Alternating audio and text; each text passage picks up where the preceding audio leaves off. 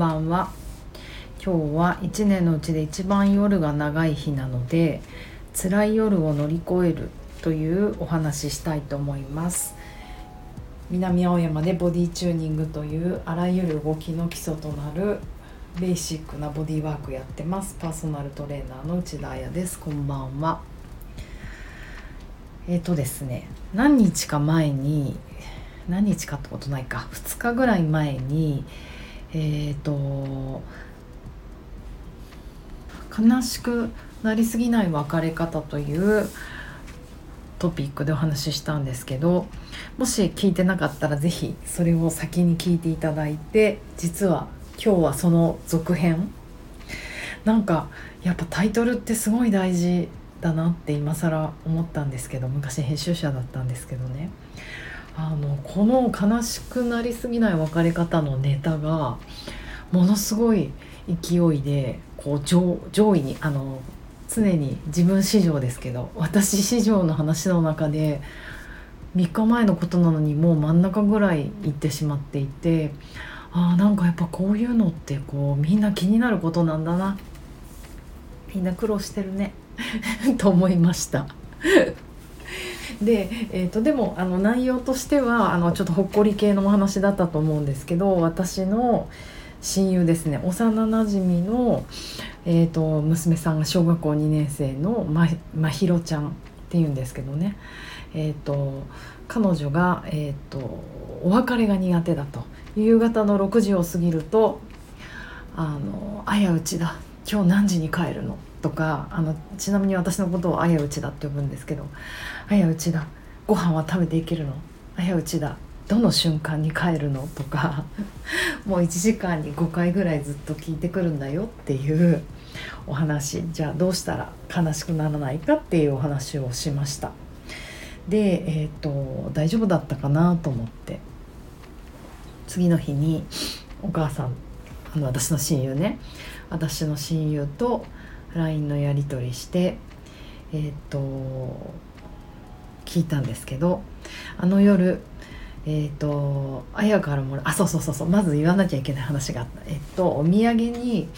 あのフェルトでできたネパールでできてるようなあのフェルトを結構圧縮したなんかこねたみたいなとにかく分厚いフェルトですよ。そのフェルトでよくこう民芸品みたいのでネパールとかの。なんかポーチとか小銭入れとかなんか作るじゃないですか。想像できます？あれを買ってったんですね。うち、えーと、このうちの近所私下町なんですけど家が、えーと、その近くにこの間こういろいろちょっとパーツとか布とか見に行って買いに行った時にあのこう店の入り口にあの動物のね顔の手のひら結構大きいんです。手のひらサイズグローブサイズぐらいあるんだけど動物の顔のポーチが何個も置いてあって小銭入れか。なんかまあすごい可愛いいかって言われたら正直悩むんですけどまあちょっとねそんな小学校2年生ぐらいの子だったら喜んでくれるかなと思ってえっ、と2個買ったんですね。で中学2年生のお兄ちゃんもいるので2年生だから1年生だか忘れちゃった。なんかこうね女の子ばっかりに物あげてるのもどうかと思うのでお兄ちゃんとまひろちゃんにと思って、えーと、ピンクの顔の猫があってなんかその、まあ、ピンクピンクもちょっと紫っぽいピンクであのまひろちゃんも私も好きな色なんですね。で、えーと、ちょっとセクシーキャットみたいなんですよなんかうん何て言ったらいいのかなえっ、ー、とアリストキャットって知ってます？ディズニーランドのなんかディズニーの話の一つなんですけどあそこに出てきそうなでもあの猫って結構育ちがいい猫なんですよね。だからどちらかというとあのトムとトムジェリーに出てくるなんかトムジェリーのどっちかが好きになっちゃいそうなどっちが猫か分かんなくなっちゃった。トムがを誘惑するようなこうセクシーな猫で大体そういうセクシーな猫ってまぶたがこう紫っぽい青っぽいシャドウが塗られてるイメージつきます。こう目がすごい大きな二重で目のまぶたにシャドウが水色のが塗られてる猫が私はまあここかこれ可愛いんじゃない？女の子好きなんじゃないと思ってそれを選んでまあ、勝手に頭の中でこれまひろちゃん。で果たして中学2年生の男の子がポポーチっていうか小銭入れなんてもらって喜ぶかなって思ったけどまあまあご挨拶と思ってクマしかもクマは顔じゃなくてなんかこう全身こう横横から見た図でこうくるんって丸くなってあのまヨガでいうチャイルドポーズみたいな感じで顔がこっち向いてるんだけどやっぱり勝手に私はそれを男の子が持つかなって思ったからあのピンクとか女子っぽい色が黄色とか派手な色とか嫌がるかなと思ったからなんか茶全部が茶色なんだけどその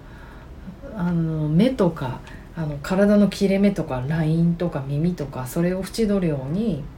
黒のフェルトが糸かなが使われていてで茶焦げ茶かでうんなんかちょっとこう遠くから見ると一瞬えうんちって 思うちょっとうんちっぽいんですけどでもまあ男の子だったらそれぐらい地味な方がいいのかなと思ってでなんかまあちょっとリアルなんですよねだからまあなんとなくこれお兄ちゃんと思って2つ持ってったんですよ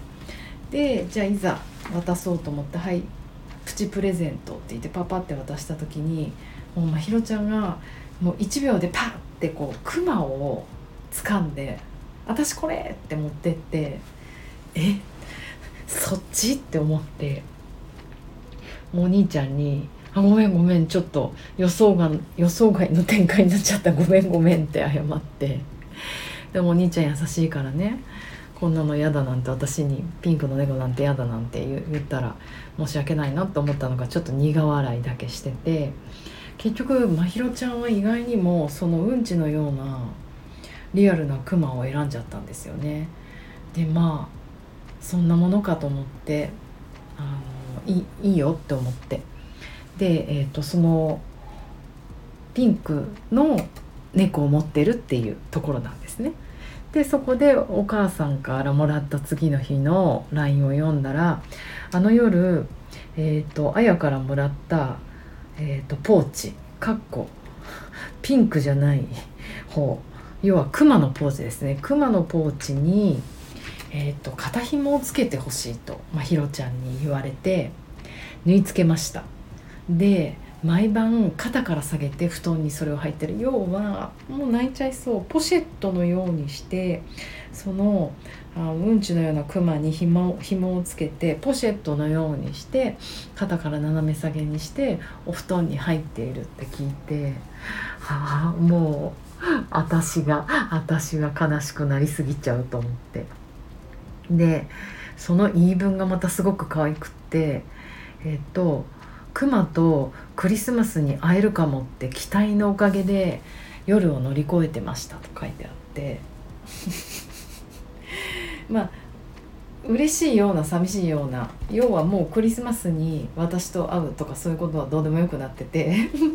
むしろ想像力がもう働きまくっててクマとクリスマスに会えるかもっていう期待で彼女は辛い夜を毎日乗り越えてるんですよ。なんか私それを聞いてもまたなんか感動してしまってやっぱり人に大事なものって想像力と希望だなと。まあ、まずねそのポシェットに斜め掛けにするっていうのも可愛いけどなんかそれをしながら寝ることでクリスマスにクマに会えるとか、まあ、正直言って大人ではもうありえなすぎて考えられないことだけどやっぱ小学校2年生のまああのなんていうのこうクリエーションの頭の中ではありえることなんですよね。